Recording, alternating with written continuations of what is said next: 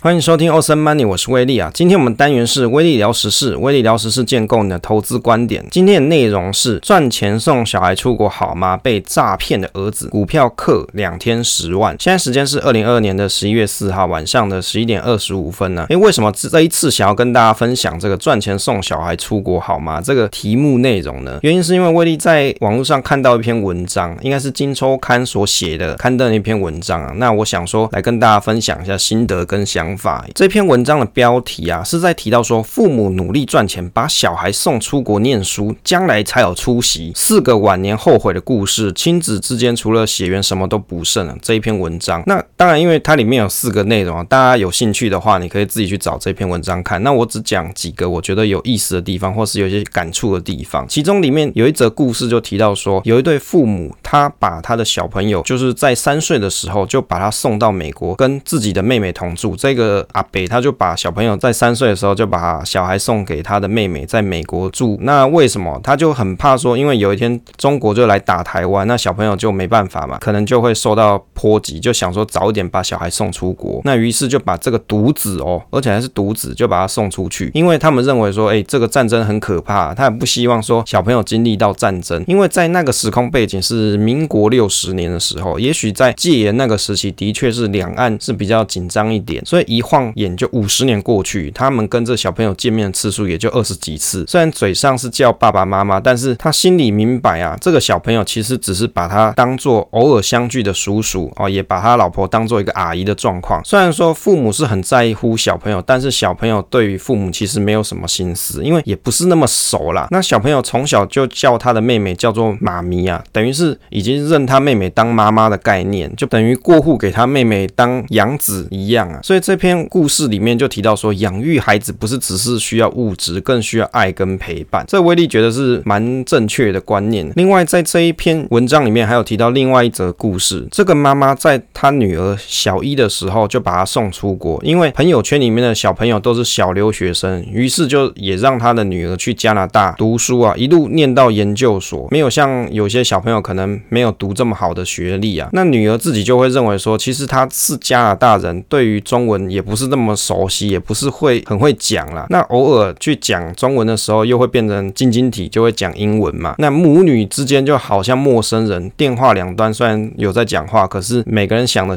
东西都不太一样，情感没有办法交流。所以这个妈妈就很后悔，这么早的时间就把女儿送出国，在女儿需要父母的时候，除了叫她要忍耐独立，还有读书之外，其实也没有陪她度过什么难关呢。所以独立到也不需要这个妈妈了。所以她的想法是，岁月如果可以。折回去，他绝对会好好陪伴这个女儿的成长。那威利看了这两则故事啊，其实是蛮有感触的。那最近有看到净空法师啊，在他的网站上，应该是他的 YouTube 频道上有一则影片。那威利有点开来看啊。那我老婆很有意思哦，她看我看这个净空法师，她就在那边笑，就觉得我好像又不信佛，然后然后去那边看这个东西在做什么。但是威利觉得净空法师啊，他讲东西内容啊，有些是真的蛮有哲理的，就是可以值得你去思考。因为有时候人的。的一些情绪或这些想法，你可能会有一个结在那里，但是你去看了别人的想法跟他的思考方式啊，可能会让你有一些启发，就可以让你改变你的一生啊。这样子的观点是不是非常受用？那我觉得净空法师他能提供的东西就是这样。那他也有提到说，关于很小的时候，小朋友很小的时候，你就把他送出国这件事，就有一个主持人就问他这件事情啊，就问他的看法是怎么看？他认为啊，太早的时候把小朋友送出国，或者是你把小朋友送出国这件事情，他本身就是一个错误的事情。他认为大家都犯了错，而且错得很深很严重。那搭配到这篇文章，威利就会觉得，其实真的啊，因为你生养一个小朋友的时候啊，其实重点还不是希望说他有功成名就，重点是你可以跟他陪伴在一起，就是在他成长的期间，你有这个时间跟这个能力去照顾他，而且伴随着他长大。讲白了就是说，其实小朋友在他小的时候，他就是父母的一部分。但是如果你在他很小的时候就把他送出国了，那他就没有机会跟你一起共度人生了嘛？那一旦小朋友他成年长大之后，他就有自己的人生了。于是，在他小时候到他成年这个阶段里面，你根本就没有机会参与他他的任何的一些精彩过程啊！你没有机会参与，因为他已经在国外了。他可能跟着你的亲人一起住在国外，那他可能自己独立在国外。那到最后他成年之后，他也不需要你啦，所以你就很遗憾的只能够错过他小时候这一段成长的历程。接着跟大家分享威利自己认识的朋友啊，他。是在很小的时候，大概在国小升国中的时候，大概国中的时候，他就从台湾去美国读书了。那于是他在美国读书这一段期间，是跟着他的阿姨，也就是住在他阿姨家里面。那也就是他从国中时期啊，一直到他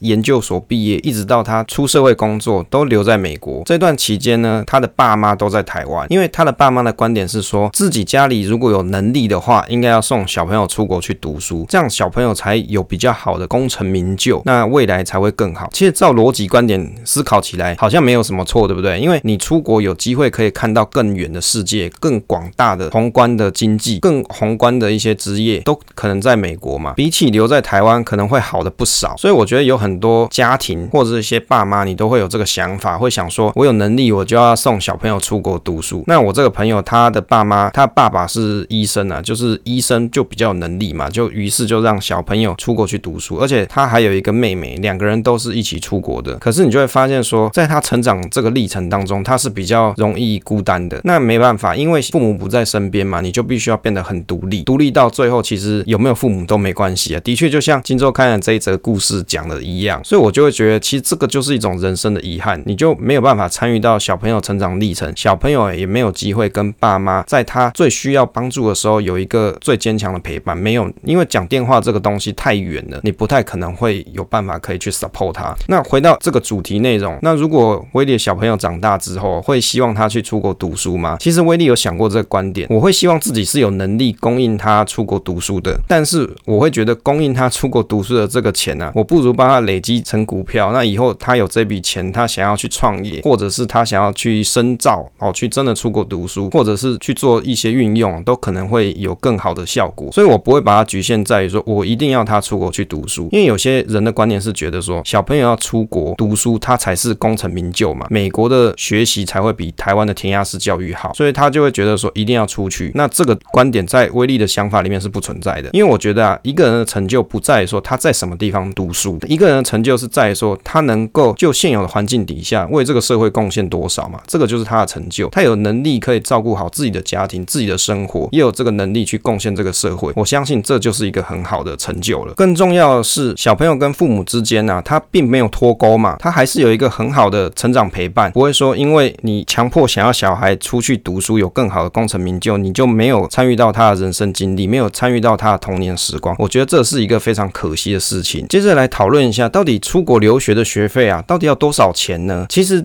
关于这个出国学费到底要多少钱这件事情啊，因为有些人他可能有这个能力去取得留学的奖金，那有些人没有。那这边呢，就单就读书要花多少钱来讨论啦。其实有很多父母他都很希望培养子女在国外读书。那你要去培养小朋友在国外读书，大概每年的花费要多少？如果以大学教育为例啊，教育部的统计是主要国家的大学学杂费数字。如果你去读国外的公立大学，大概每年要花费约百万台币。那国外的私立大学一年的学费大概就要两百五十万左右，所以一般的中产阶级，你如果真的要让小朋友在出国读书这件事达成成就的话，那你要足够的经费才能够让他出去啊，不然其实你没有经费的话，会变得怎么样？你家庭的经济负担很沉重，就为了要让小朋友出国读书这件事情而拖垮整个家中，你可能有任何的投资计划都没办法做了，或者是一些紧急的预备金啊，可能你都没办法累积起来，这是蛮有可能的事情。所以如果大家有想要送你小朋友，出国读书，如果这是你认为小孩应该走的路的话，也认为这个是你的人生成就之一的话，那你就要有这个想法，到底大概要多少钱？如果一个小朋友啊，他要出国读书来计算，在小朋友四年，如果他读大学可以完成学费的话，大概需要四百万到一千万元。也就是说，如果你想要让小孩可以出国读书的话，你必须要提早就在小孩还很小的时候就要开始帮他存一笔基金，教育基金，可能要每个月提拨个一万到三万之间，让他。在他大学的时候才有这笔经费可以出国。当然，你要在小朋友更小的时候，例如说在国小阶段或是国中阶段去读，那就更贵了。那没办法，因为你要越早让他出去的话，那你需要安置的费用就越高，学费就会越高嘛。因为你是在台湾赚台币，而美国的生活费本来就比台湾还要贵啊，所以你就会发现说负担真的是很沉重。如果要做这样子一个规划跟打算的话，每年你要提拨教育基金，你可能就要到五万到十三万之间。所以想要做这样子的规划的时候，一定要提前先试算，试算好你预计要给小孩的预算，那才有机会达成这样子的一个目标。那威利看了一些网络的文章在介绍啊，如果你想要花在小朋友的钱，其实你还是要有一个 limit，你要有一个限度，不然你有很有可能会拖垮家中的经济。大概你在一个小朋友上的花费不应该超过夫妻收入总和的三成。这个概念就在于说，假设以台湾人来说，比如说中位数年均所得的中位数啊，大概是五十万元呢。大家可能会觉得五十万好像很少，有人可能觉得很多啦。就夫妻两个人加起来，大概就是一百万左右。所以如果你以三成计算的话，你一年可以提供给小朋友的花费，可能就落在三十万左右。那小朋友假设他是在大学期间出国读书这四年好了，你一年给他准备一百万，就是四百万，你可能就要存个很多年，就四百除以三十嘛。那如果你有做投资的话，那你还有机会复利，那有可能更早就达成要给他读书的预算跟经费。接着下一个题目是被诈骗的儿子啊，这个题目呢是在威利在看这个抱怨公社里面有提到一篇文章，就有一个妈妈在写说，她下班的时候接到她儿子打电话来说啊，哦，在捷运站的时候被三十岁的女人呐、借走了身上的一千块钱。那这个女人对小朋友讲说，她的钱包被偷，手机也在里面，所以就就是没钱嘛，就跟这个小朋友借钱，还要加油啊，做些什么，然后还有跟小朋友约了晚上八点要在某一个地方的公车站牌要还钱。所以呢，这个小孩就很单纯，就把身上仅有的一千块就借给他。但是他真的也到了时间，到了地点，想要去领回这一千块，结果发现说这个人根本就没有出现，这个女人根本就没有再出现。那这个妈妈就对他儿子讲说：“妈妈支持你的善良，所以我帮你出五百元。但是在善良之前，你要学会保护自己，小小心求证。所以你自己出五百块钱，那不用去骂这个女人，她很可悲，必须要用这种方式骗钱。哦，她说她很爱她的儿子啊。那威利看了这一则故事啊，觉得有一些想法。这个小朋友的一千块，应该是他这一段时间的生活费，也就是他要吃饭的钱啊。所以这个妈妈说，她会再帮他出五百元的意思，就是说，那你这一段期间的生活费，我还是会给你，但是就给你五百块。你本来有一千的嘛，因为被你自己搞掉了，你被人家诈骗走了，所以，但是为了要让你还可以吃吃饭，还给你五百块，大概是这个意思。那就威利的角度而言啊，如果我自己的儿子遇到这种状况的时候，我可能也不会帮他出五百块，我会跟他讲实支实付。那你真的吃多少钱，那就爸爸就拿这个钱给你，让他知道说，在人生的历程当中啊，并不是所有人都是这么单纯跟良善的，社会是有很多险恶的。所以就威利的做法，我可能不会给他重新给他五百块钱，或是重新给他一千块钱，应该是不会，应该会是用实支实付的方式去给他，就给给他可以过生活这样就好，就不会给多余的预算花费啊。那我觉得有很多爸妈，你在对于小朋友的教育的时候，其实应该要跟他讲，这个社会真的是比较险恶一点，很容易就发生诈骗的情况。像这个案例里面，小朋友只被骗了一千块嘛，可是就有些人他可能是被骗了几十万，因为你随着年纪不同，你可能就会有更多所得嘛，那你就有机会被别人骗走更多的钱。所以在小朋友比较小的时候，其实就应该要教育他，这个社会有很多人想要觊觎于你的身上的财物，所以有一些人想要取得你的信任的时候，你要重复查证，要确认这个人到底是不是有这样子的一个问题，而且为什么他要寻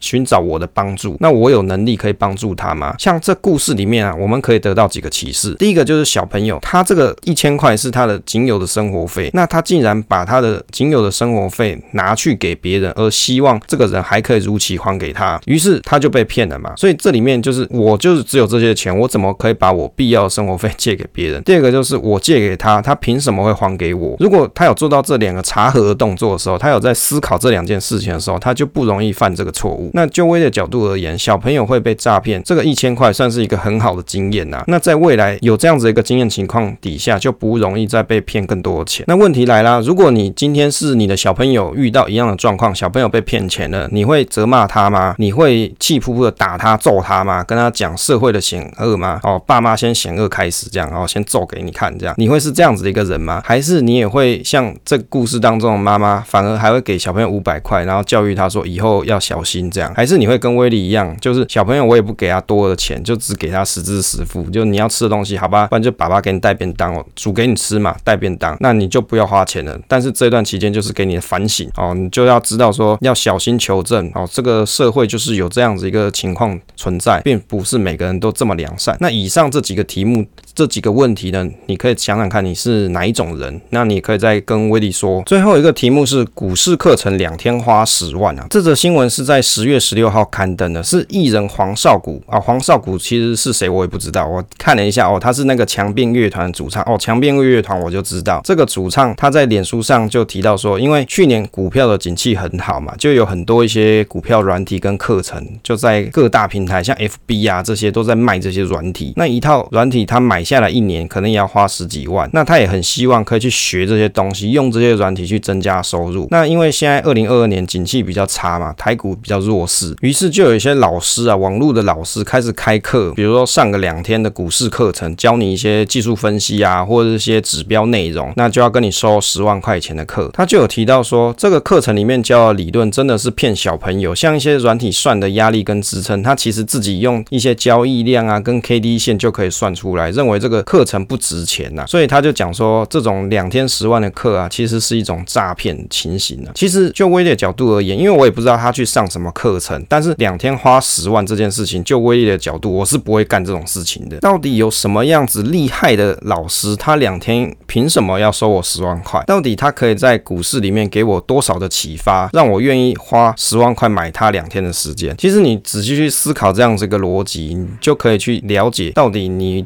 需不不需要去买这样子的课程，尤其是在市况比较差的情况底下，你要花这样子的十万块，还不如你先存起来啊，比如说拿去买美金啊，或是拿去定存，其实都很好。因为在市况比较差的情况底下，除非你本来持有的长期投资部位，你还是 keep 持续投资嘛。但是如果像这一位朋友他想要做的事情，他应该是想要做短线交易，在股市比较行情比较差的时候，你要做短线交易的难度又更高，因为做空也不是，做多也不是，很容易做空遇到反弹你就被嘎了。那你做多，你又遇到下跌的波段，你又会没有信心，没办法持有。所以在这样子一个行情底下，你还不如专注在你的长期投资部位，逐渐的累积你的股数可能会比较好一点。那我有这个十万块钱，我不如增加我自己的股数啦。那我怎么会想要去上这种课程？那其实有很多东西，有很多人的想法是觉得我去买别人的经验、想法这种课程啊是划算的，因为可以减少我自己 study 的时间，我研究的时间。我觉得这个都很好，但是重点就是在于说，你要去了解他到底上什么内容，以及你在上这个课程之前有什么东西是你可以自己先准备的。比如说，它里面有提到说一些 KD 啊，一些课程，那是不是他可以先阅读相关的书籍，自己先做一些研究，甚至他也可以内化成自己的武功心法，也不需要去上别人的课程。或者他在上这个课程之前，是不是可以去看一下有没有试听的内容，或者是有一些上过的学员的评价？我想这个可能都会比较好。但是最终结果就在于说，你怎么会想花十万去上两天的股市课程？这个是让人比较觉得说，好像没有把钱运用的非常得意啊。就关于这一则新闻，跟大家做一些小想法跟分享。分享总是单纯的快乐，期待下一次再见。